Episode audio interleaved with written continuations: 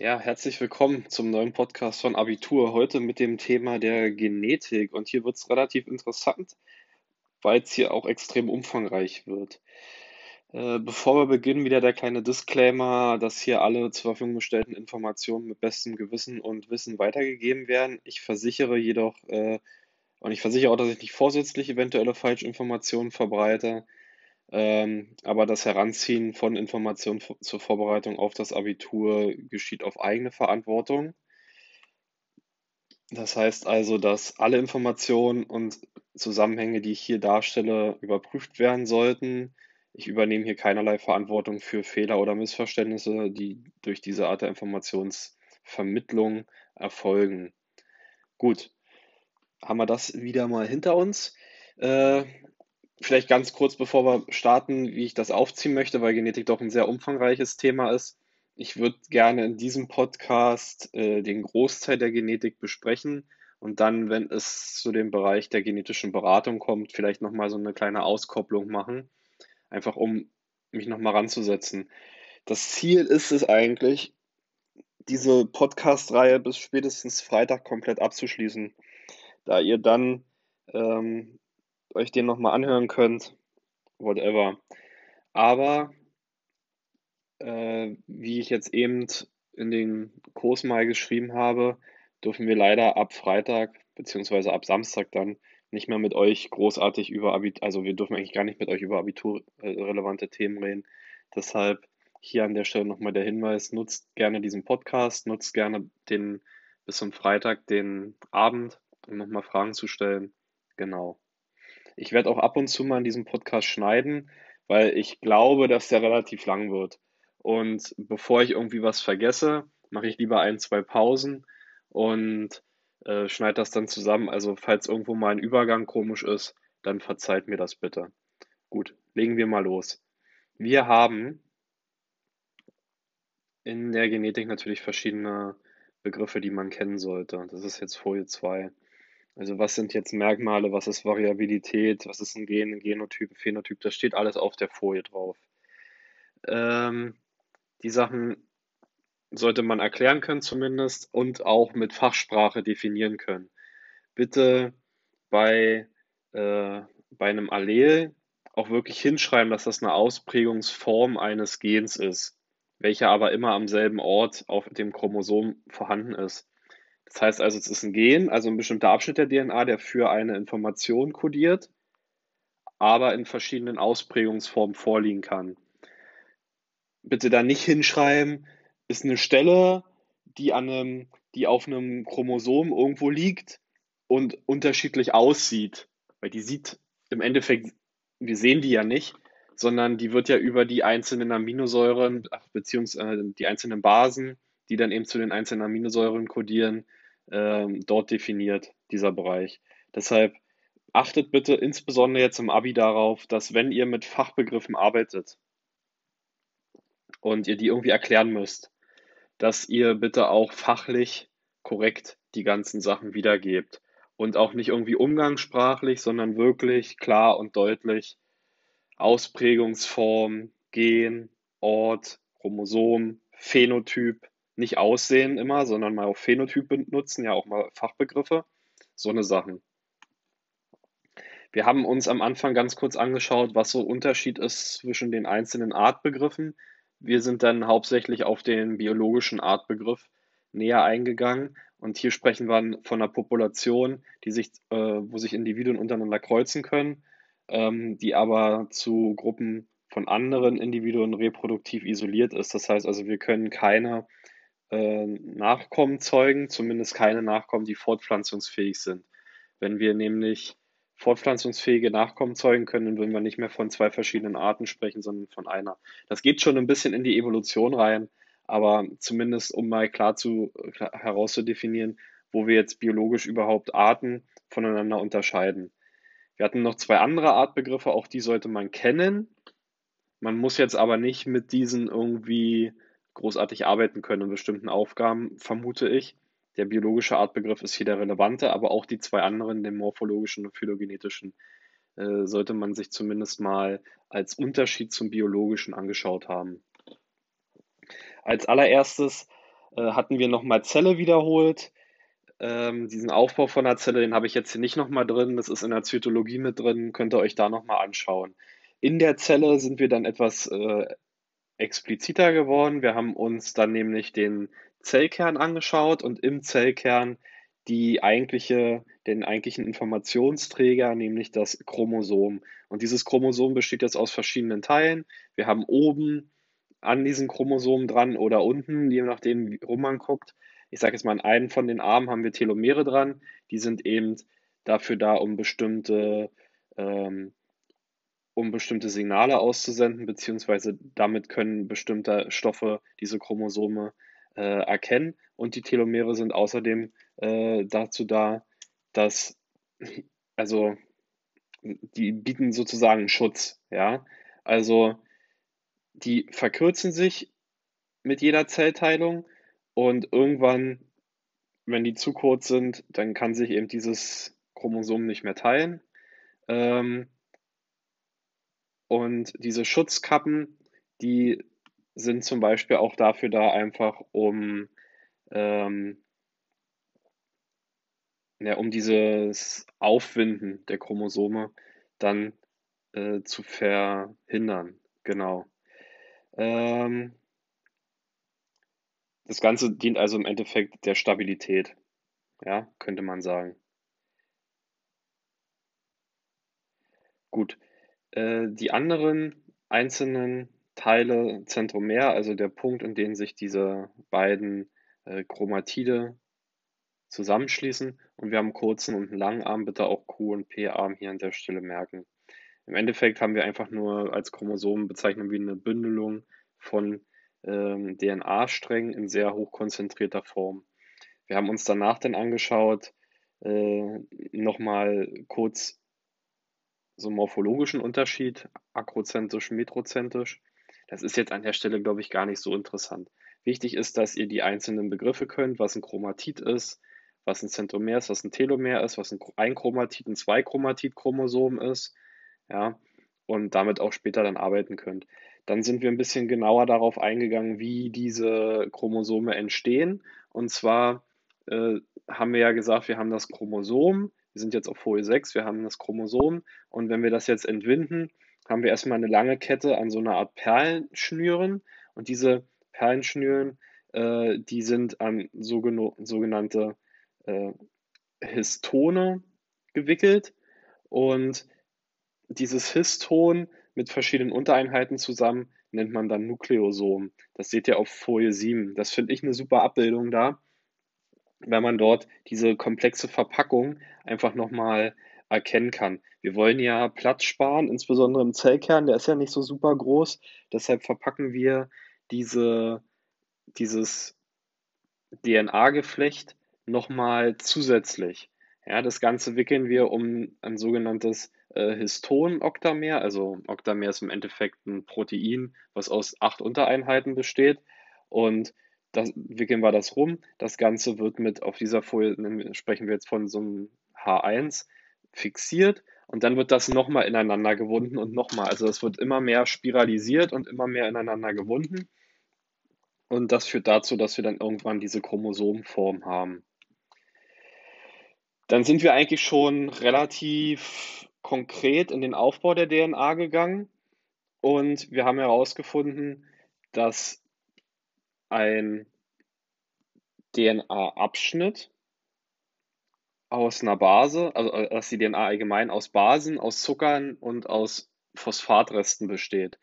Und jetzt gibt es da verschiedene Bezeichnungen, auch die sollte man kennen. Nämlich, wenn wir eine Base und einen Zucker zusammenbringen, haben wir Nukleosid.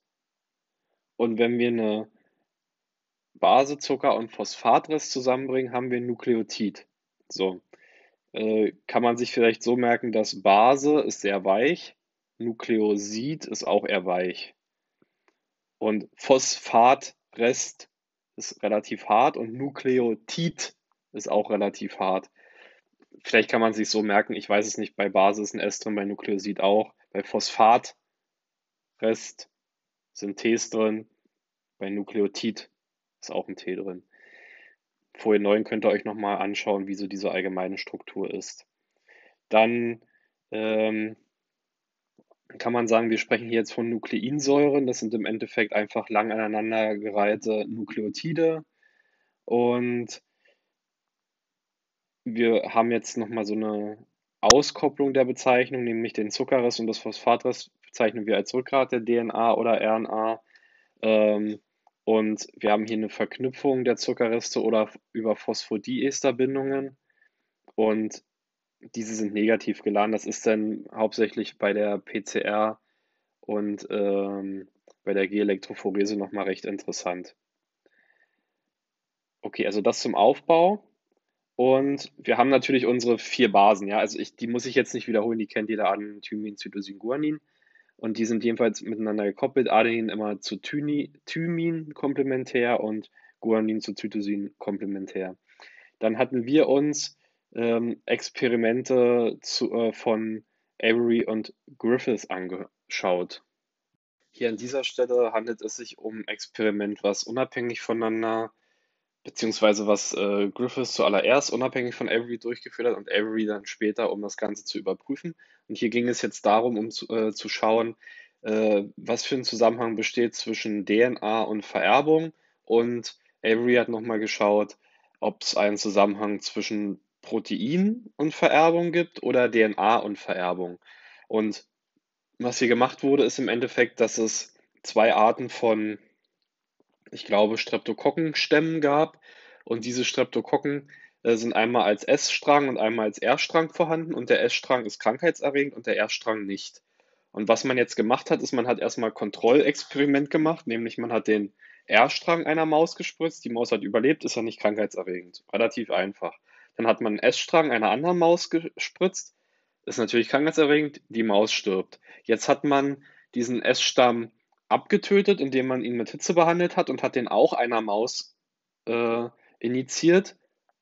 Die Maus ist nicht erkrankt. So, daraus konnte man jetzt erstmal lesen, dass anscheinend diese Hitzebehandlung dazu führt, dass dort irgendwelche Strukturen, die für die Krankheit zuständig sind, zerstört werden. Man wusste aber nicht, ob das Proteine, die denaturieren, äh, sind oder ob das DNA ist, die zerstört wird durch die Hitze. Und man hat jetzt, oder beziehungsweise Griffiths hat jetzt abgetötete S-Stränge und lebende R-Stränge. Das heißt, die abgetöteten S-Stränge, die eigentlich keine Krankheit mehr auslösen sollten im Einzelexperiment, mit noch lebenden R-Strängen, die auch keine Krankheit auslösen sollten, zusammengetan und hat das einer Maus indiziert und die Maus ist aber auch gestorben, obwohl beide keine Krankheit äh, im Einzelnen ausgelöst haben. Man konnte jetzt davon ausgehen, dass anscheinend Teile der DNA, die durch die Hitze zerstört wurden, in die R-Stränge irgendwie eingearbeitet worden sind und dass es dort dadurch wieder zu einer pathogenen, ähm, zum pathogenen Streptococcus gekommen ist, der die Maus dann wieder abgetötet hat. Das war sozusagen das erste Experiment. Und was Griffiths jetzt gemacht hat, er hat nochmal einzeln isoliert, und zwar einmal DNA und Proteine, und hat dasselbe jetzt nochmal gemacht, bloß eben mit DNA-Strukturen und Proteinstrukturen. Und bei den Proteinen ist auch nichts rausgekommen und bei den DNA-Strängen schon. Und damit konnte man nachweisen, dass anscheinend die DNA der Auslöser für diese Krankheit sein muss und nicht unbedingt die Proteine, beziehungsweise dass die nicht weitergegeben werden. Als nächstes sind wir dann auf ein weiteres Experiment eingegangen, nämlich auf das äh, oder auf den sogenannten Meselsen Stahlversuch. Und hier wurde jetzt untersucht, wie DNA überhaupt verdoppelt wird. Und da hatte man drei Varianten, nämlich einmal die konservative Replikation. Das heißt also, dass es äh, am Anfang einen Mutterstrang gab, also einen doppelsträngigen Mutterstrang. Und dass dann im Anschluss nach der Replikation dieser Mutterstrang komplett so erhalten bleibt und ein komplett neuer doppelsträngiger Tochterstrang aus neuen DNA-Stücken entstanden ist. Das war die erste Möglichkeit. Die zweite war die semikonservative, dass die Hälfte des Mutterstranges mit einer Hälfte des Tochterstranges ergänzt wird und es dann im Endeffekt zwei Stränge gibt, also zwei Doppelstränge, nämlich einmal ein Mutter-Tochter und nochmal ein Mutter-Tochter. Und es gab noch die äh, Überlegung, ob es zu einer dispersen Replikation kommen kann. Das heißt also, dass die immer so in Abstufungen, also äh, dass der Doppelstrang zwar immer noch da ist, aber es jetzt zu einer Abstufung innerhalb jedes Einzelstranges kommt. Ein Teil von der Mutter, ein Teil von, äh, von der Tochter, ein Teil von der Mutter, ein Teil von der Tochter, ein Teil von der Mutter, ein Teil von der Tochter. Also dass die stark durchmischt sind. Und was haben die jetzt gemacht? Die haben Bakterien auf einem bestimmten Nährboden gezüchtet, der verschiedene Stickstoffmoleküle enthält. Und Stickstoff ist ja ein Teil von diesen, äh, von diesen Basen, die wir in der DNA haben. Das heißt also, dieser Stickstoff, der wird eingebaut in die Basen, in die DNA direkt. Und wir haben verschiedene Stickstoffisotope, nämlich einmal so ein äh, 15er atomaren Masse äh, Isotop und einmal eins mit 14 atomaren Masse äh, Isotop. Und wir haben erstmal jetzt haben die Forscher, Mises und Stahl, die haben das Ganze auf dem äh, Stickstoff 15 Medium gezüchtet, haben dann das Ganze nach der Dichte zentrifugiert und haben gesehen, okay, ja, ist vollständig mit Dichte 15 Stickstoff durchtrennt. Jetzt haben sie diese Bakterienkultur auf ein ähm, na, auf eine Petrischale mit nur Stickstoff 14 Isotopen gegeben. Und was jetzt bei der Replikation passiert, diese Stickstoffe werden ja irgendwie in die Basen eingebaut, weil ja neue Basen hergestellt werden und dann eben in die DNA. Äh, was sie sich jetzt angeschaut haben, die haben dann nach ein paar Minuten das Ganze wieder runtergenommen und haben es wieder dichte äh, zentrifugiert und haben jetzt gesehen, dass dieser Referenzbereich, den man messen kann bei der äh, Zentrifugation, dass der ähm, jetzt zwischen 14 und 15 liegt. So. Und dadurch, dass der jetzt dazwischen liegt, konnte man zumindest erstmal ausschließen, dass es eine konservative Replikation war, weil dann hätte nämlich sonst ein Teil bei 14 und ein Teil bei 15 liegen müssen. So, das war an der Stelle also erstmal, ähm, erstmal auszuschließen. Um jetzt äh, zu entscheiden, welche von den beiden anderen möglich ist, hat man das Ganze mit einer F2-Generation wiederholt. Und äh, dabei kam jetzt heraus, dass die Hälfte dieser F1-Generation in den Bereich der 14 atomaren Masse-Referenzebene äh, gewandert ist bei der Zentrifugation. Und das spricht jetzt für die semikonservative Theorie, äh, weil bei der Dispersen hätten wir jetzt wieder eine, irgendwie so, so, ein, so ein Zwischending gehabt und wir hätten nicht schon eine Aufteilung von verschiedenen ähm, Referenzbereichen gehabt. Das sieht man auch ganz gut auf der Abbildung. Also F1 war noch 100% in diesem Zwischending und in der F2 war es jetzt schon aufgeteilt, dass ein Teil noch in diesem Zwischending war äh, und ein Teil jetzt aber schon bei der N14. Und umso länger man das bei der N14 gelassen hat, umso größer wurde der Teil in den späteren Generationen. Und das weist darauf hin, dass wir jetzt keine dispersive Durchmischung haben in der DNA-Doppelhelix, sondern dass wir hier eine semikonservative haben. Das war dann relativ eindeutig, was man mit diesem Experiment äh, an der Stelle machen konnte. Das Ganze könnt ihr auf Seite 11 und 12 mal euch nochmal anschauen. Okay, danach äh, sind wir zum Watson-Crick-Modell gekommen. Das ist im Endeffekt dieser typische Aufbau der DNA. Wir haben unsere Basen, die in einer Doppelhelix, also ineinander gewunden und umeinander herum ähm, vorliegen. Und das Ganze kann man einmal auf die DNA und einmal auf die RNA äh, beziehen. Bei RNA haben wir halt eine Einzelhelix und bei der DNA haben wir eine Doppelhelix. Dann hatten wir danach die Eigenschaften des genetischen Codes uns nochmal angeschaut. Das heißt also, äh, wir haben zum einen, dass die Triplets hintereinander abgelesen werden. Das ist dieses überlappend, also nicht überlappend. Äh, das Ganze ist kommafrei, das heißt, wir haben keine Lücken dazwischen. Der Code ist relativ einfach und äh, eindeutig, also redundant. Das heißt also, für eine bestimmte Aminosäure gibt es mehrere verschiedene Triplets. Ja, eindeutig habe ich eben schon gesagt. Und das Ganze legt immer, also ein Code oder ein Triplet legt immer eine ganz bestimmte Aminosäure fest und der ist universell, also der ist über alle Organismen eigentlich einheitlich. Damit haben wir diesen genetischen Code, die Herangehensweise, wie man das bestimmt hat, abgeschlossen und auch diesen Aufbau. Im Endeffekt ist jetzt interessant gewesen, wie das Ganze vervielfältigt wird. Weil wir haben uns ja angeschaut, Mesitz und Stahl haben nachgewiesen, dass das Ganze semikonservativ verläuft Und jetzt müssen wir uns anschauen, wie, diese wie dieser semikonservative Verlauf überhaupt vonstatten geht. Wer diese identische Replikation noch nicht verstanden hat, ich versuche das jetzt nochmal zu erklären, denn der ist nämlich, die ist nämlich auch wichtig, weil die äh, eine Grundlage ist für Transkription dann später. Wir befinden uns jetzt auf Folie 15. Wenn ihr euch das anschaut, ähm, haben wir jetzt ganz viele Enzyme, die hier eine Rolle spielen. Und zwar die Enzyme, das sieht immer erstmal ganz viel aus. Äh, man kann sich die aber relativ einfach merken, indem man sich zum einen merkt, dass wir immer eine Ase hinten dran haben.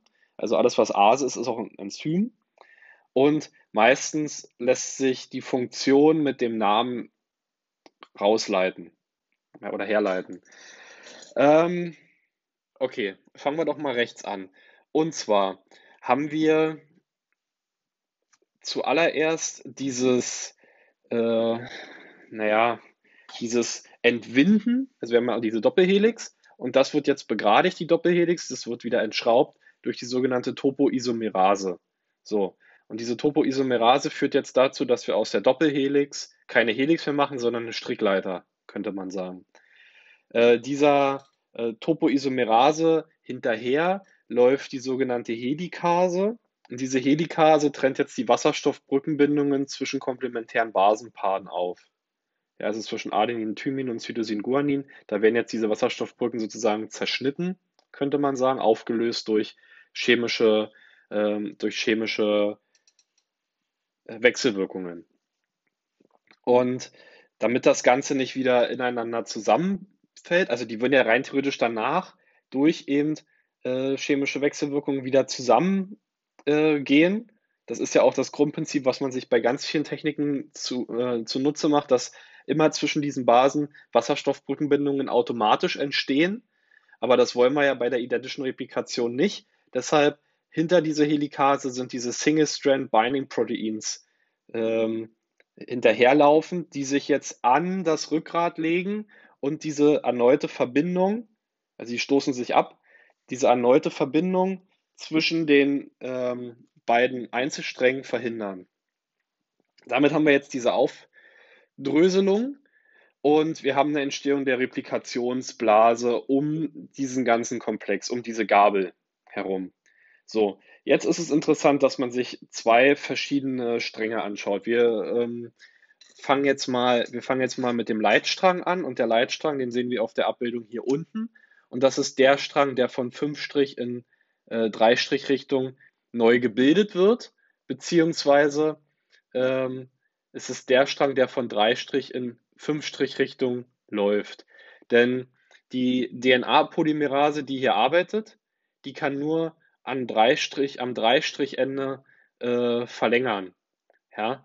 Das heißt, das Ganze läuft also das kann man sich eigentlich am besten merken, wenn man sagt, die DNA-Polymerase kann nur am Dreistrichende des Stranges neue DNA-Nukleotide ansetzen. Und das ist beim Leitstrang relativ einfach, weil der Leitstrang läuft ja von ähm, Dreistrich in Fünfstrich-Richtung und damit wird der komplementäre Strang ja von Fünfstrich in Dreistrich-Richtung verlängert, also auch am Dreistrichende. Und diese DNA-Polymerase läuft jetzt einfach der Helikase hinterher und setzt einfach immer neue ähm, DNA-Nukleotide an diesen Leitstrang ran, komplementär. Fertig. Relativ einfach. Das Ganze kann oben jetzt aber nicht stattfinden, denn wenn ihr euch den, ähm, den komplementären Strang anschaut, der ganz oben liegt, dann seht ihr, dass der genau andersrum verläuft. Ja? Und dadurch, dass der andersrum verläuft, also dass der ja in, von 5 in 3 Richtung geht, wird ja sein komplementärer Einzelstrang am 5-Ende rein theoretisch müsste am 5-Ende verlängert werden. Ja, der läuft ja von 3 in 5 Richtung. Wenn der jetzt also der Helikase hinterherlaufen müsste, müsste er am 5-Ende verlängern. Das kann die DNA-Polymerase aber nicht. Und was jetzt passiert, ist, dass ähm, sogenannte RNA-Primer gesetzt werden, immer in verschiedenen Abständen. Also ich sage jetzt mal, die Helikase hat ungefähr jetzt 100 Basenpaare aufgetrennt und jetzt wird hinter der Helikase ein äh, RNA-Primer gesetzt und vom RNA-Primer aus kann jetzt die DNA-Polymerase ähm, kurze Stücke in Dreistrichrichtung da dran andocken. Also die läuft jetzt äh, an den RNA-Primer ran, merkt, okay, hier, das, das und das, die Base passt und verlängert jetzt vom RNA-Primer ausgehend diesen neu gebildeten Einzelstrang in Dreistrichrichtung, bis sie ans äh, Ende eines vorangesetzten RNA-Primers kommt. Dort bricht sie ab, geht dann wieder der Helikase hinterher und zwar ohne sowas verlängert und wartet darauf, dass die Helikase genug äh, Basen aufgetrennt hat, dass wieder ein neuer RNA-Primer äh, gesetzt werden kann. Und dieser RNA-Primer jetzt wieder das Startsignal ist äh, für die DNA-Polymerase dort wieder neu anzusetzen. Und jetzt ist euch bestimmt schon aufgefallen, dass dadurch natürlich ein paar Lücken entstehen könnten. Und diese Lücken, die dort entstehen, die sind jetzt an der Stelle recht interessant, weil da jetzt äh, die sogenannte DNA-Ligase diese Lücken schließt. Also die verbindet dieses Rückgrat des Einzelstranges, des neu entstandenen Einzelstranges ähm, miteinander. Und dadurch haben wir jetzt ein geschlossenes, einen geschlossenen neuen Einzelstrang. Ähm, weil, weil ich das jetzt gerade sehe, RNA-Primer werden jetzt durch die DNA-Primase gesetzt. Die, das ist das Enzym, was ich auf der Abbildung vergessen habe, noch zu erwähnen.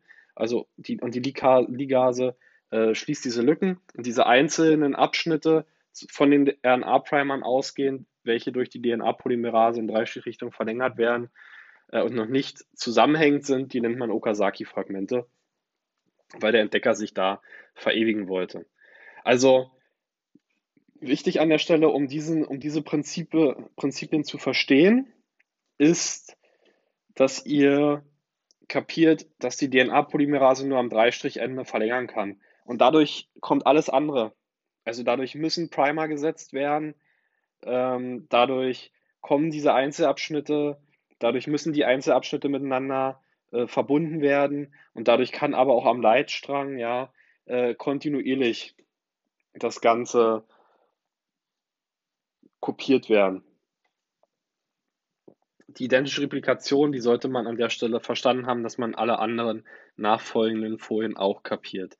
Denn so wird im Endeffekt bei der ganz normalen Zellteilung, bei der Mitose und Meiose, unsere DNA in der Interphase vervielfältigt. Dazu dann aber ein bisschen später mehr. Dann hatten wir das, den Komplex aufgemacht der sogenannten Proteinbiosynthese. Und diese Proteinbiosynthese, das äh, Grundprinzip ist, wir haben einen Vorgang und dieser Vorgang besteht aus zwei Einzelvorgängen und diese zwei Einzelvorgänge führen jeweils zu einem unterschiedlichen Produkt, die aber zusammenhängend sind, die aufeinander angewiesen sind und am Ende kommt äh, im Endeffekt ein Produkt raus, was, was uns ausmacht. Kryptisch erzählt. Aus biologischer Sicht kann man sagen Proteinbiosynthese. Wir haben am Anfang eine ähm, ein Kopieren der DNA in Form von RNA. Das Ganze nennt man Transkription. Und dann haben wir einen Transport dieses ganzen Transkriptes in Richtung der Ribosomen, an denen dieses Transkript dann in Proteine umgewandelt wird. Also zuerst sind Aminosäuren, die sich zu Proteine zusammensetzen. Und diese Proteine, die machen dann eben unsere Eigenschaften aus. Ja? Also die bestimmen unsere Haarstruktur, Haarfarbe, whatever.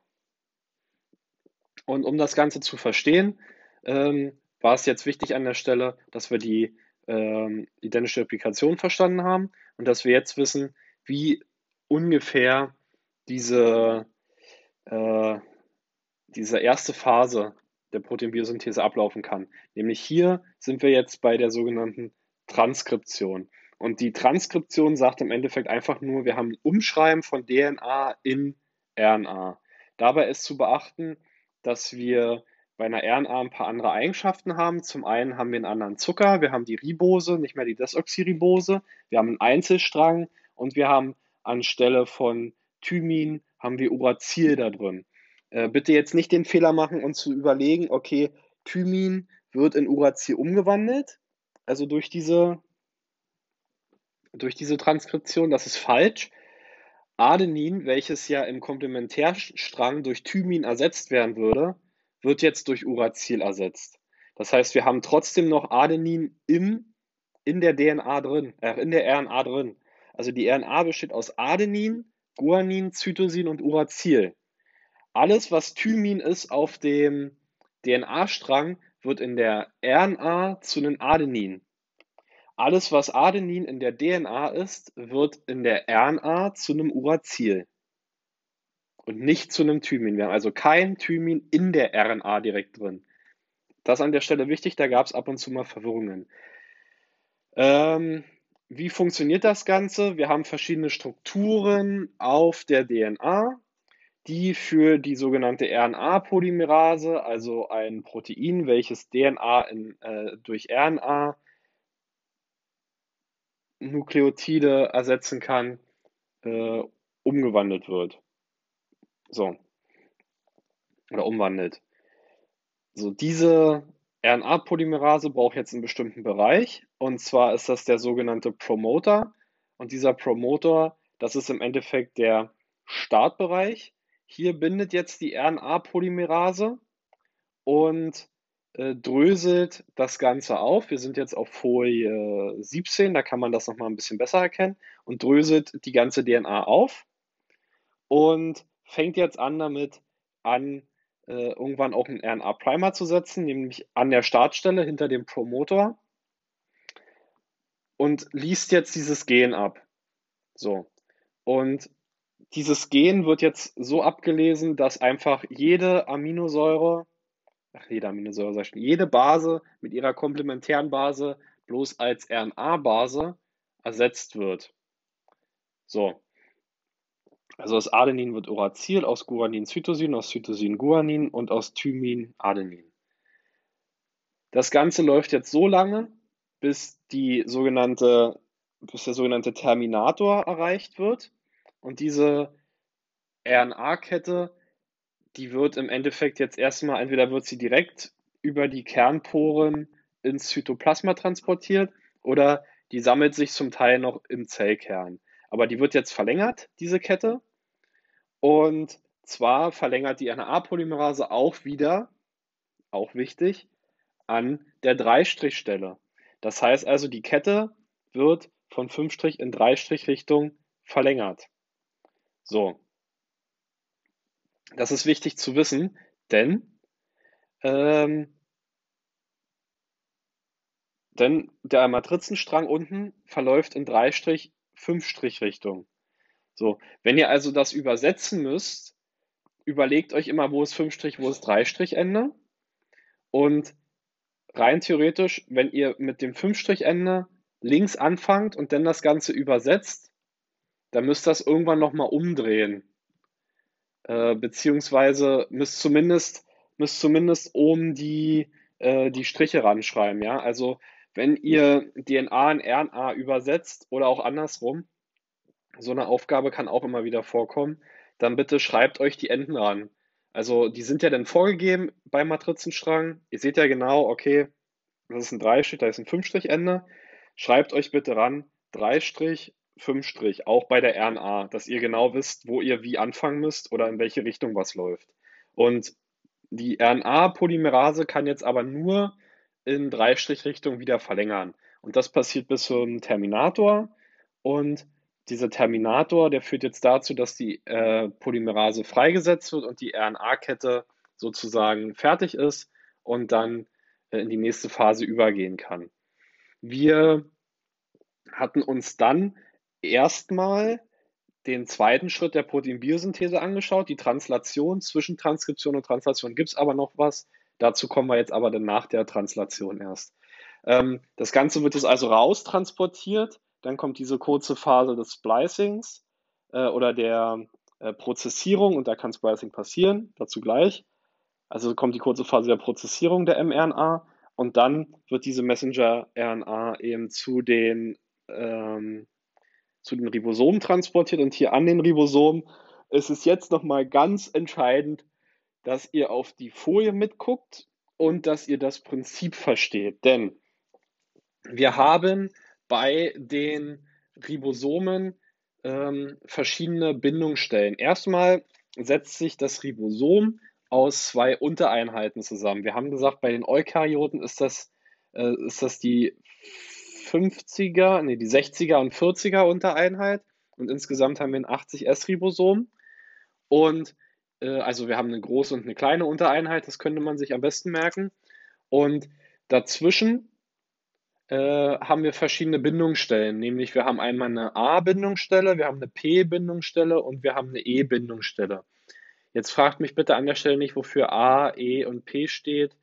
Ähm, da gibt es garantiert irgendwie so schicke Namen wie Phosphorylierungsstelle und äh, aber man kann sich merken, mit A ist der Anfang, E ist das Ende und P ist das, was dazwischen ist. Ähm, und was jetzt passiert im Endeffekt, ist, dass diese mRNA, die ja jetzt in der Prozessierung gereift ist, die wird jetzt äh, übersetzt an diesen Ribosom. Und diese mRNA wird übersetzt von 5' in 3' Richtung. So, das heißt, diese mRNA bindet mit dem Startcodon. Hier müsst ihr also sozusagen auf, die, auf das Startcodon achten. Ähm, das ist immer AUG, wenn ihr mit der Codesonne arbeitet. Bindet also mit diesem Startcodon AUG ähm, durch den Zusammenschluss von großer und kleiner Untereinheit des Ribosoms an der A-Stelle. So. Und zwar von 5' in 3' Richtung wird jetzt abgelesen. Deshalb war es so wichtig, dass, wenn ihr die DNA übersetzt, ihr euch die Richtungen ranschreibt, dass ihr nicht in die andere Richtung lest.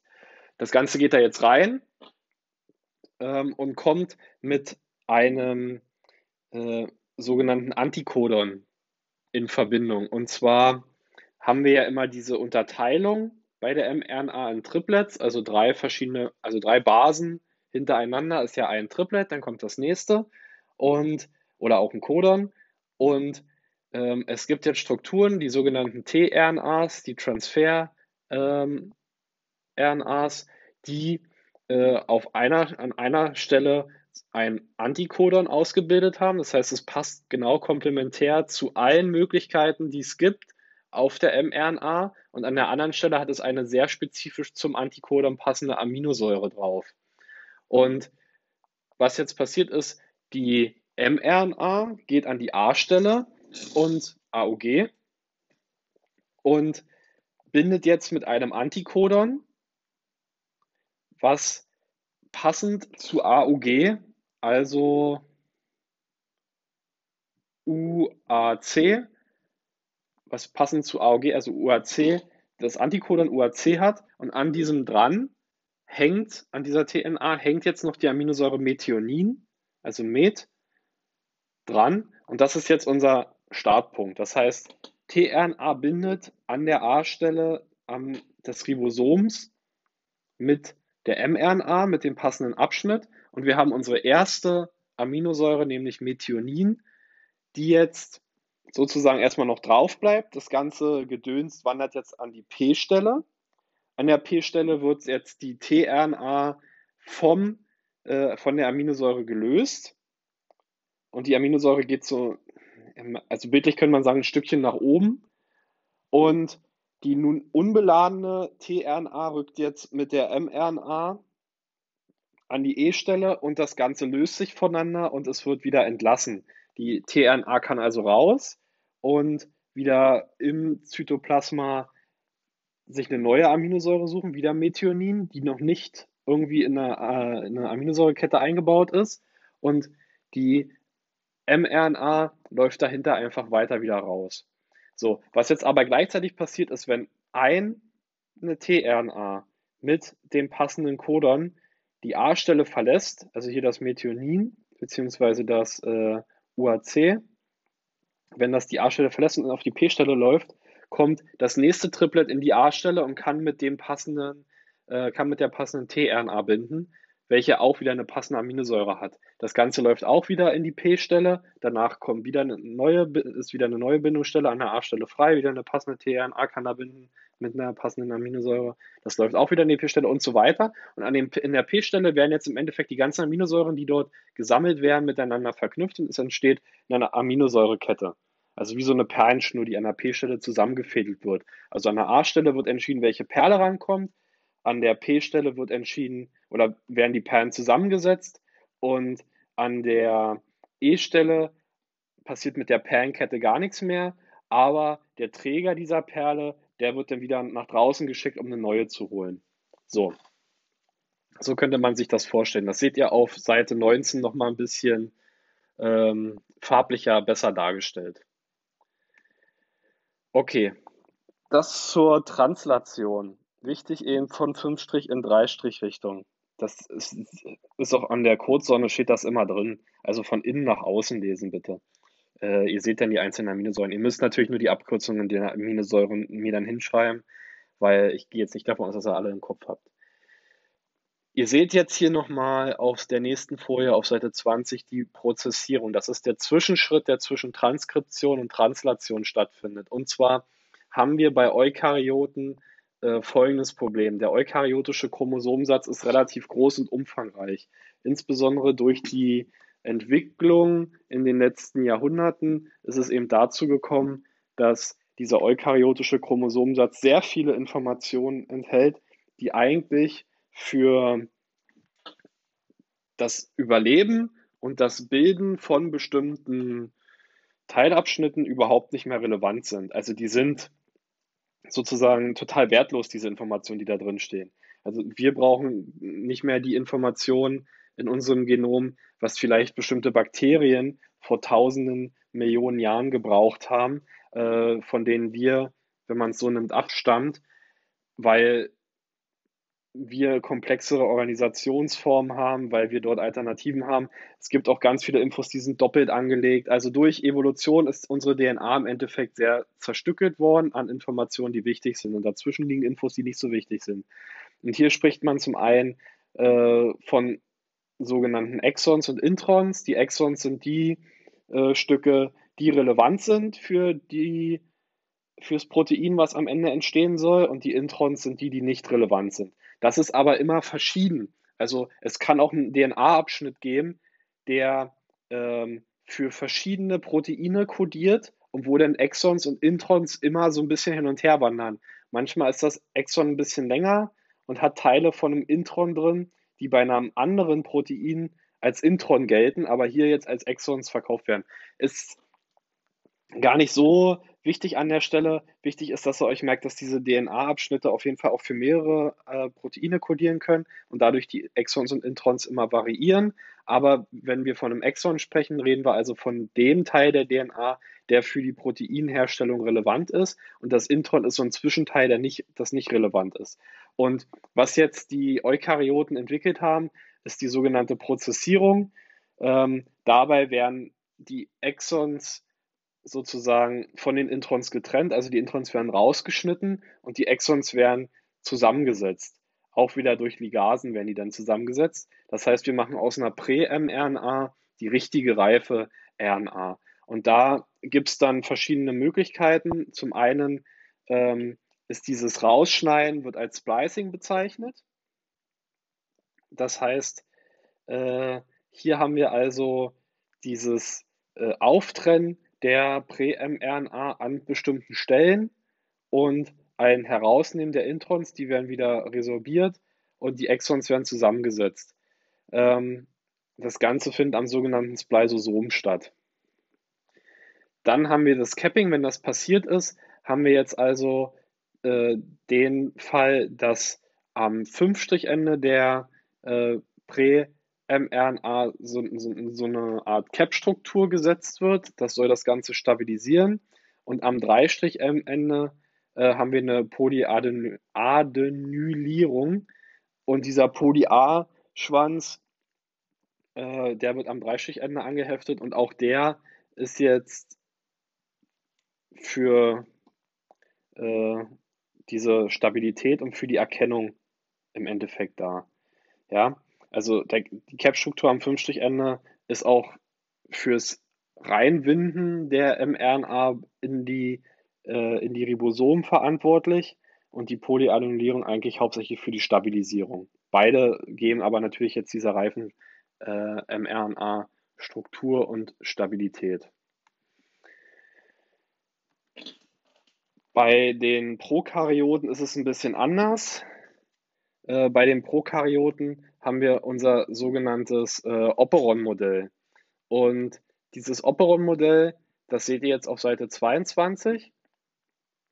Äh, das ist eigentlich, also das könnt ihr euch merken, das ist nur bei äh, Prokaryoten so. Bei Prokaryoten nämlich keine, ähm, keine Möglichkeit haben der Prozessierung. Hier ist die DNA so klein, dass wir keine Introns und Exons haben, aber wir haben sogenannte äh, Operons. Und ihr seht jetzt auf Seite 22 so einen Aufbau für so ein Operon-Modell und ihr seht, wir haben auch wieder einen Promotor äh, mit einem Operator und wir haben danach eben das Strukturgen, was abgelesen wird an der Stelle, was zur mRNA wird. Und was jetzt hier passiert ist, dass diesem Promoter meistens ein Gen vorgeschaltet ist und dieses Gen ist dann zur Unterdrückung der RNA-Polymerase da und kann am Operator binden.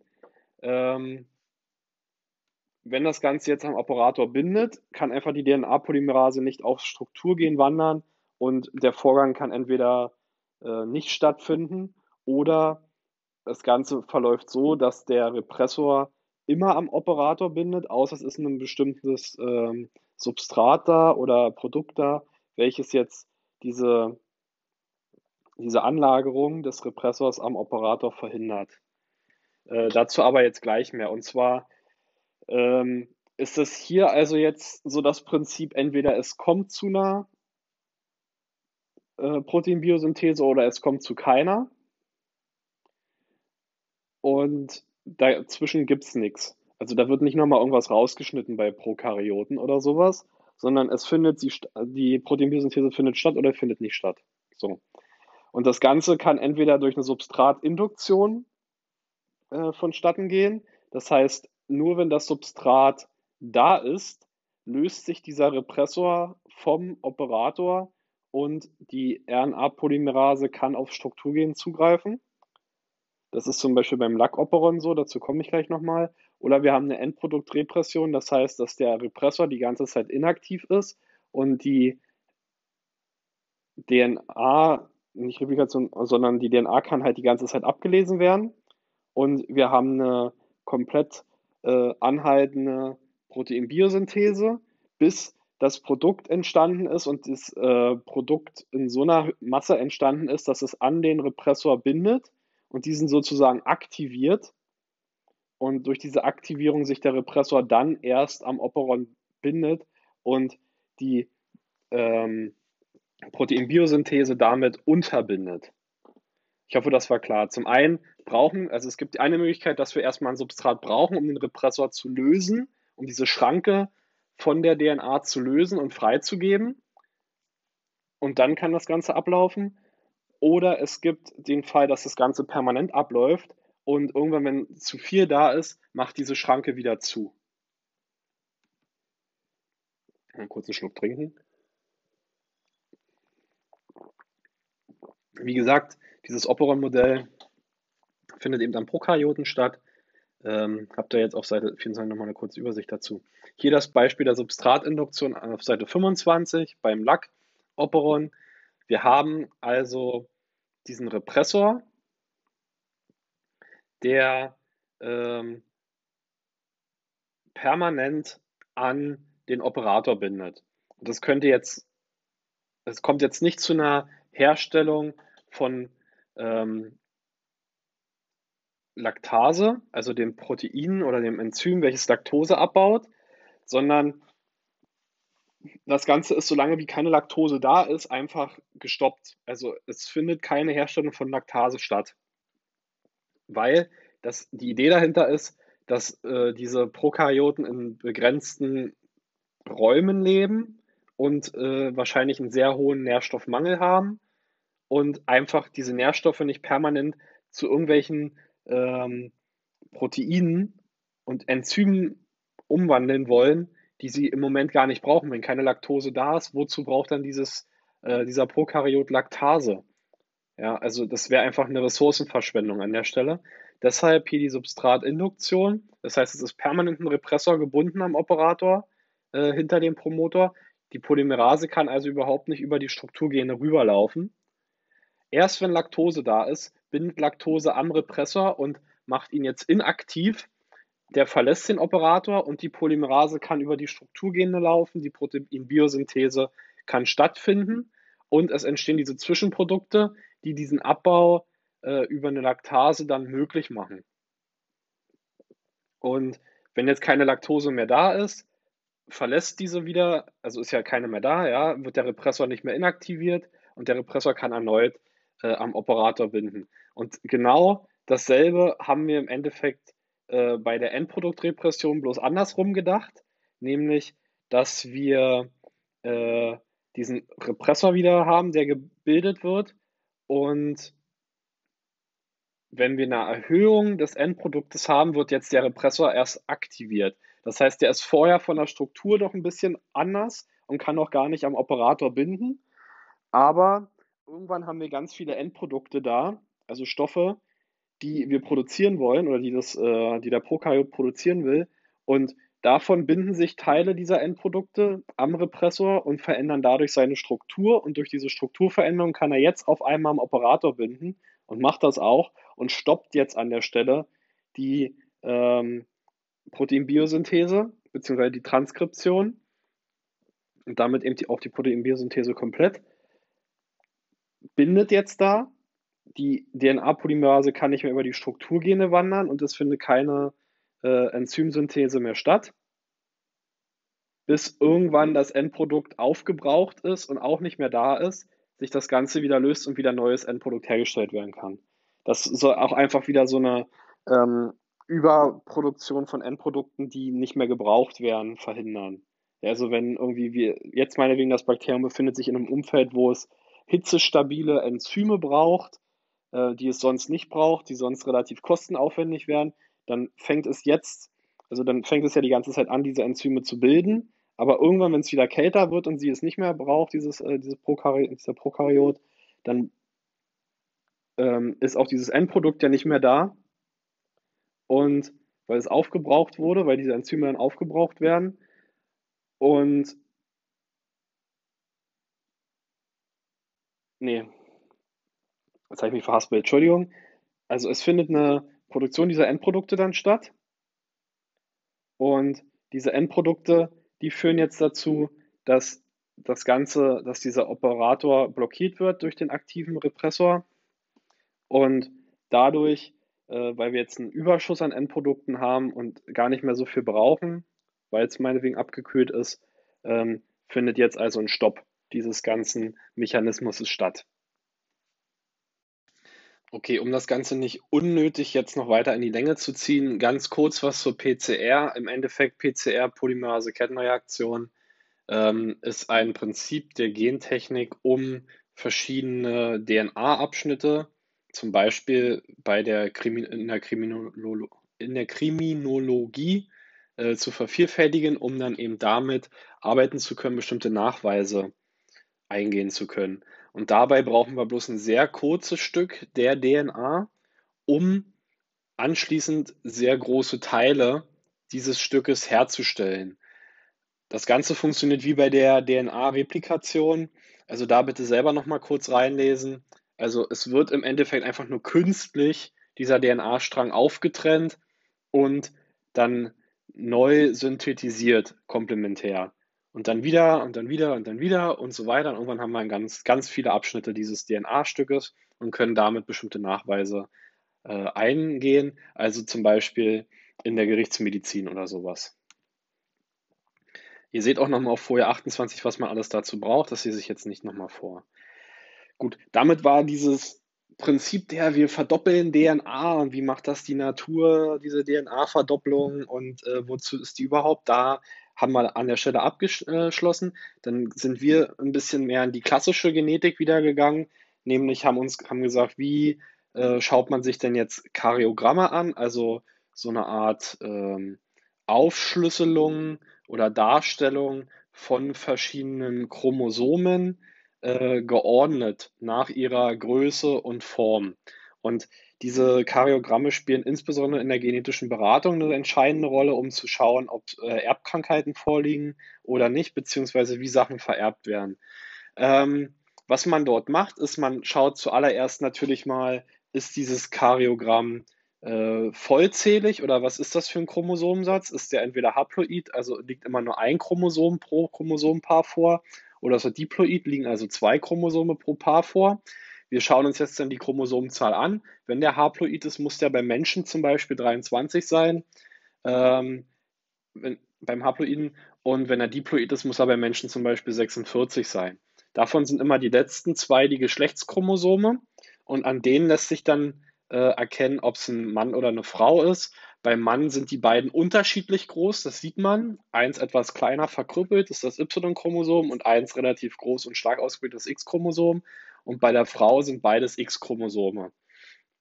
So, ähm, man kann jetzt also mithilfe dieses Karyogramms erkennen, ob zu viele Chromosome da sind, ob welche fehlen, ob bestimmte Abschnitte fehlen, ob irgendwas äh, dupliziert ist oder ob sich strukturell was verändert hat. Man kann natürlich auch, also achtet auch darauf, selbst wenn alles stimmt, wie sehen die Chromosomen aus im Einzelnen? Also ist vielleicht fehlt bei einem irgendwie ein Arm oder so. Auch das kann äh, durchaus vorkommen. Deshalb da wirklich genau hinschauen. Wir haben uns dann angeschaut, wie diese unterschiedlichen Aufteilungen zustande kommen und da sind wir verschiedene ähm, Mutationen durchgegangen und zwei habe ich hier nochmal aufgezählt, weil die Chromosomensatzmutation, ähm, die ist, kann im Karyogramm relativ eindeutig, so eine Trisomie oder sowas, erkannt werden. Äh, die beiden anderen sind ein bisschen schwieriger, aber auch die Chromosomenmutation Seite 31 kann man erkennen. Ähm, die Genmutation ist äh, in einem Karyogramm sehr schwer zu erkennen. Da hattet ihr ein Über, eine Übersicht von mir bekommen. Die, das Problem war, ich habe die selber, kann ich, konnte ich die jetzt nicht mehr finden, hätte ich die reingemacht. Ähm, schaut da bitte nochmal rauf. Das war eigentlich ein Arbeitsblatt, wo alle drei ähm, Mutationsformen drauf waren und wo auch zu Genmutationen nochmal ganz andere Begriffe als jetzt hier auf der Folie drauf standen. Ähm, aber da stand alles drauf. Das, da habt ihr euch nichts aufgeschrieben, habt ihr was von mir bekommen. Äh, bitte da nochmal rauf gucken. Das war eigentlich, fand ich, eine ganz okaye Übersicht. Wir sind danach dann dorthin gekommen, um zu erklären, wie diese Mutationen zustande kommen. Und die äh, kommen eigentlich hauptsächlich bei der Mitose oder Meiose zustande.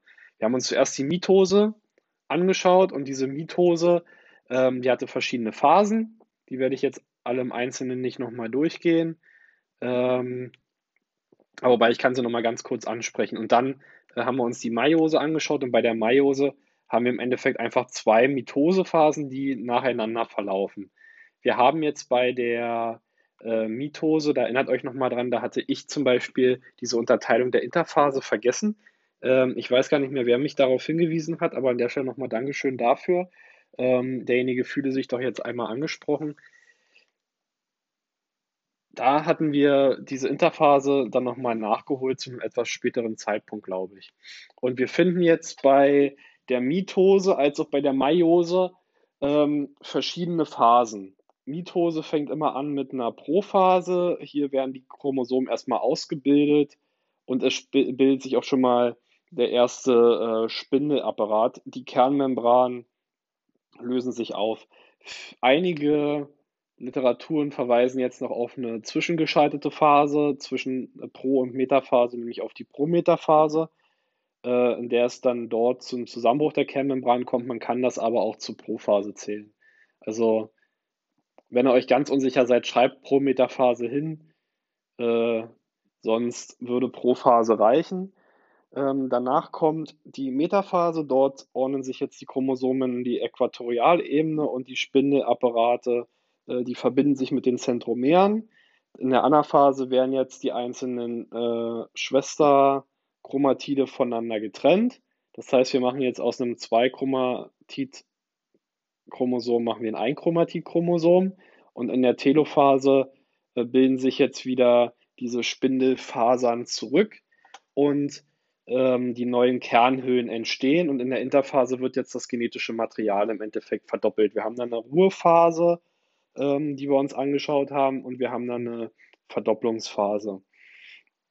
Äh, wichtig ist an der Stelle, dass ihr euch nochmal die einzelnen Phasen, da habe ich verschiedene Folien zu gehabt, da habe ich jetzt auch darauf verzichtet, die wieder reinzumachen aufgrund der Länge, weil da hatten wir uns immer, glaube ich, so zwei, drei Stichpunkte pro Phase aufgeschrieben. Das ist wichtig. Auch wichtig ist, dass ihr wisst, dass bei der Mitose der Chromosomensatz gleich bleibt. Das heißt, wir haben immer noch den diploiden Chromosomensatz. Wir trennen jetzt nur die Schwesterchromatide. Wir haben jetzt also am Ende in beiden äh, Schwester- oder Tochterzellen immer noch einen diploiden Chromosomensatz, der aber nur aus ein Chromatidchromosom besteht und erst während der Interphase wieder zu zwei Chromatidchromosomen wird. Bei der Meiose haben wir den Fall, dass aus einem, äh, also im, im, ersten, in der ersten äh, meiotischen Teilung, äh, die eigentlich der Mitose fast eins zu eins entspricht, außer dass wir keine Trennung von Schwesterchromatiden, sondern von äh, Schwesterchromosomen haben. Also in der ersten Phase der Meiose haben wir jetzt eine Teilung des diploiden Chromosomensatzes in einen haploiden Chromosomensatz. Und dann haben wir eigentlich eine Mitose danach, dass dieser haploide Chromosomensatz nochmal ähm, an den Schwesterchromatiden geteilt wird. Also, da ich jetzt nicht nochmal eine extra Folie für, aber bitte merken, Mitose, wir haben einen diploiden Chromosomensatz, der bleibt die ganze Zeit diploid. Es werden nur in der Anaphase die Schwesterchromatide getrennt, also aus den zwei Chromatidchromosomen werden ein Chromatidchromosome. Die Anzahl der Chromosome in den Tochterzellen bleibt aber gleich, nämlich diploid. Während der Meiose, also der geschlechtlichen Teilung, findet in der ersten meiotischen Teilung auch wieder diese, sind auch wieder diese Phasen, erste Prophase, zweite Pro, äh, erste Metaphase, erste Anaphase, erste Telophase, findet eine Teilung während der ersten Anaphase der homologen Chromosome statt. Das heißt, die beiden homologen Chromosome werden jetzt voneinander getrennt. Das passiert in der Mitose nicht, sondern in der Meiose, erste Phase, passiert eine Trennung der homologen Chromosome und dabei wird ein Zweichromatid-Chromosom immer noch weiter als Zweichromatid-Chromosom betrachtet, aber der diploide Chromosomensatz wird zu einem Haploiden. In der zweiten Phase der Meiose kommt es jetzt dazu, wie es bei der Mitose auch ist, zu einer Trennung der Schwesterchromatiden während der zweiten Anaphase. Hier entstehen jetzt also aus dem durch die erste meiotische Teilung entstandenen zwei Chromatid-Chromosomen, haploiden Chromosomensatz, ein Einchromatid haploider Chromosomensatz. So, also in der ersten meiotischen Teilung Diploid zu Haploid und in der zweiten meiotischen Teilung zwei Chromatidchromosomen zu einem Einchromatidchromosom. Dadurch haben wir also vier Keimzellen, die am Ende entstehen und alle vier Keimzellen sind haploid und haben ein Chromatidchromosom. So. Diese Keimzellen, ob nun Eizelle, also bei der Eizelle entsteht eine Eizelle und drei Polkörper und bei den äh, Männern entstehen vier Spermien. Alle dieser Keimzellen sind haploid und haben ein Einchromatid-Chromosom. Und dieses Einchromatid-Ding ist in der zweiten meiotischen Teilung entstanden und das Haploid ist in der ersten meiotischen Teilung entstanden. Schaut es euch da nochmal an. Da haben wir uns echt viel aufgeschrieben. Auch da gibt es super Videos zu. Ähm, ihr müsst halt aber verstehen, wann haben wir ein Chromatid-Chromosome, wann haben wir zwei Chromatid-Chromosome, wann haben wir das Diploid und wann haben wir das Haploid. So, dann sind wir noch mal ganz kurz auf den Begriff der Mutation eingegangen, was das Ganze ist. Äh, wir haben noch mal Restriktionsenzyme wiederholt. Äh, da erinnere ich noch mal an diese, an diese Projektphase, die eine Woche lang ging, wo ihr Materialien bekommen habt, die ihr auch parallel mit dem Heindorf-Kurs bearbeiten konntet, ähm, wo so verschiedene Fragestellungen aufgezeigt waren äh, was so, ja, was so Ideen sind, was so Hindernisse sind in der modernen Gentechnik, die jetzt dazu führen, dass äh, bestimmte Methoden angewandt werden und das einfach auch nochmal anschauen. Ähm, hier an der Stelle so ein kleiner Einschub nochmal zum Aufbau eines Plasmids. Wir haben ja Plasmide uns betrachtet als sogenannte Genvektoren, die also bestimmte Informationen zur zum Beispiel Insulinherstellung ähm, transportieren können. Und bitte nochmal der Hinweis hier an der Stelle. Wir haben wir brauchen bei einem funktionierenden Plasmid immer ein ORI, also einen Replikationsursprung. Irgendwo muss die Replikation ja anfangen. Ähm, wir brauchen eigentlich immer zwei ähm, Resistenzgene zur Überprüfung des, ähm, ja, des Einbaus unseres, unserer Struktur, die wir vervielfältigen wollen. Wenn ihr darüber nachdenkt, Insulin, wir wollen jetzt diesen äh, DNA-Abschnitt, der zur Insulinsynthese zuständig ist, in diesen Vektor einbauen, dann brauchen wir eben diesen ORI, dass das Ganze auch vervielfältigt wird. Wir brauchen ähm, zwei Resistenzgene und wir brauchen eine Schnittstelle. Denn eine Schnittstelle, wenn ihr euch einen Ring anguckt und wir schneiden den Ring an einer Stelle durch, zum Beispiel äh, Folie 36 an der Stelle ähm, Zytokininsynthese, genau in der Mitte des grünen Schneimers durch, haben wir ja zwei Stellen, nämlich links und rechts von unserer Schnittstelle, in die dieses Insulingen eingebaut werden kann. Ja, also wir packen dann das Insulingen einfach da rein und es kann von links und von rechts eingebaut werden. Das heißt, wir brauchen nur eine Schnittstelle. Wenn wir zwei Schnittstellen haben, dann wird es an zwei Stellen eventuell an, eingebaut oder wir können gar nicht überprüfen, an welcher von den beiden. Das heißt, wichtig ist, wir brauchen nur eine Schnittstelle. Ein Ring, einen Ring bekommt man auf, indem man ihn an einer Stelle zertrennt. Und dann einfach in die Mitte was einklippt. Nämlich von beiden Seiten wieder schließt dann sozusagen. So. Und jetzt können wir das Ganze auf verschiedene Zellkulturen geben oder hier zum Beispiel äh, hatten wir ja gesagt, anti, also eine bestimmte Resistenz, wenn wir diese Resistenzgene haben. Und wir packen das jetzt dann auf diese verschiedenen ähm, Petrischalen mit den eben den entsprechenden ähm, Bakterien oder Schadstoffen, gegen die es eigentlich eine Resistenz gegen entwickeln sollte, zum Beispiel Zytokinin. Irgendwie überprüfen wir jetzt das Zytokinin, ob das noch hergestellt wird.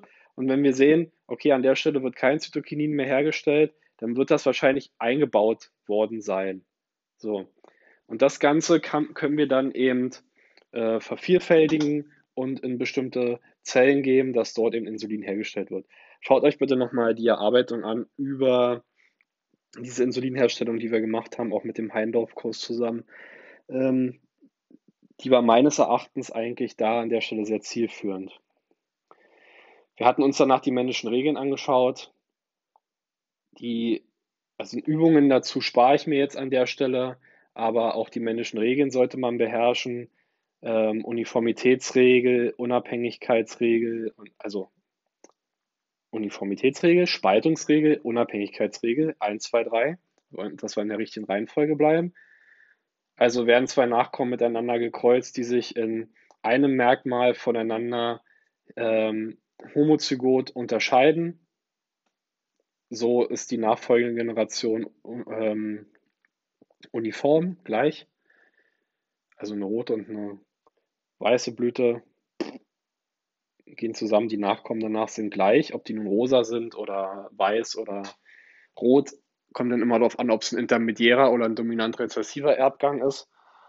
Ähm, die zweite Regel, Spaltungsregel, werden jetzt diese F1-Generationen miteinander gekreuzt spaltet sich die Nachkommengeneration, also die F2-Generation, in einem bestimmten Zahlenverhältnis auf und es treten Merkmale der Elterngeneration äh, in diesem Zahlenverhältnis auch wieder auf. Und Unabhängigkeitsregel wären zwar Individuen, die sich in mehr als einem Merkmal voneinander unterscheiden, äh, also homozygot unterscheiden, miteinander gekreuzt, dann werden diese beiden Merkmale unabhängig voneinander vererbt. Ähm, denk nochmal an diese Zahlen, die wir mal hatten, 9331. sollte man kennen, sollte man mit kreuzen können. Ähm, am Ende immer eine sehr beliebte Aufgabe. Ja, ihr solltet auch rausfinden, ob ein, ob ein Erbgang intermediär, also ob die gleich stark sind, die beiden Merkmale, oder dominant rezessiv, ob einer ein Merkmal eben überwiegt und der andere, ähm, sobald ein dominantes Merkmal vorhanden ist, von diesem dominanten Merkmal überstrahlt wird. Genau. Dann hatten wir noch was zur Stammbaumanalyse gesagt. Ihr solltet durchprobieren, ähm, wo sind dominante rezessive Allele. Ihr solltet dort an der Stelle bestimmen, ob das Ganze ein dominant rezessiver Erbgang ist, ob das Ganze ein intermediärer Erbgang ist, ob der autosomal, gonosomal ist. Konnte man immer an der Anzahl der Frauen, äh, Männerverhältnisse schauen, ob die betroffen sind oder nicht. Also, das hatten wir ja aber erst, gefühlt ist das noch echt nicht lange her. Also, das sollte auch jeder hinkriegen, Stammbaumanalyse. Achtet da nochmal auf diese Regeln, die wir eben gesagt haben. Schaut euch den immer an. Was sind Konduktoren, also Überträger? Genau. Okay, dann war es das mit diesem ersten längeren Teil. Ich mache nochmal einen ganz kurzen, später dann eben zur genetischen Beratung. Aber auch das ist noch nicht so lange her. Ich überlege echt, ob ich einen zur Evolution machen muss, weil das doch immer ziemlich viel Arbeit nochmal ist die Folien zusammenzustellen und dann hier über eine Stunde zu reden. Und ich merke auch, dass das anstrengend wird mit der Zeit. Ähm, also Evolution, ich sag mal so, wenn ich ihn noch schaffe, dann kommt er noch Freitag. Wenn nicht, dann nehmt es mir bitte nicht übel. Aber Evolution ist eigentlich so frisch, so neu. Da sollten jetzt, also da sollten noch alle drin sein, hoffe ich. Da gibt es auch meines Erachtens keine, Themenbereiche, wo ich die Überlegung habe, dass man da sehr, sehr arg was falsch verstanden haben könnte. Was ich noch gerne gemacht hätte mit euch, ist ähm, Evolution des Menschen. Das steht aber so in der ähm, in den Anforderungsbereichen fürs Abitur nicht nochmal drin. Deshalb ist das jetzt an der Stelle auch nicht schlimm, dass wir es nicht gemacht haben. Ich empfehle an der Stelle aber nochmal, oder ich empfehle an der Stelle aber, dass ihr euch vielleicht mal irgendwie eine Doku anschaut oder äh, es gibt so einen schönen Dreiteiler auf ZDF, glaube ich, kann ich auch nochmal den Link reinstellen, der diese Entstehung des Menschen sehr, sehr äh, gut beleuchtet. Auch so aufrechter Gang äh, ist meines Erachtens sehr spannend. Und da kann man auch verschiedene Evolutionsfaktoren äh, immer wieder anwenden und mit denen auch arbeiten. Leider konnten wir dazu nicht so viel machen. Ähm, ja, also ein kleiner Hinweis, schaut euch das nochmal an, spielt vielleicht an einem Beispiel des Menschen auch nochmal bestimmte Evolutionsfaktoren durch. Ähm, mehr lässt sich an der Stelle eigentlich nicht sagen. Wir hören uns dann nochmal zum Podcast der genetischen Beratung. Tschüss.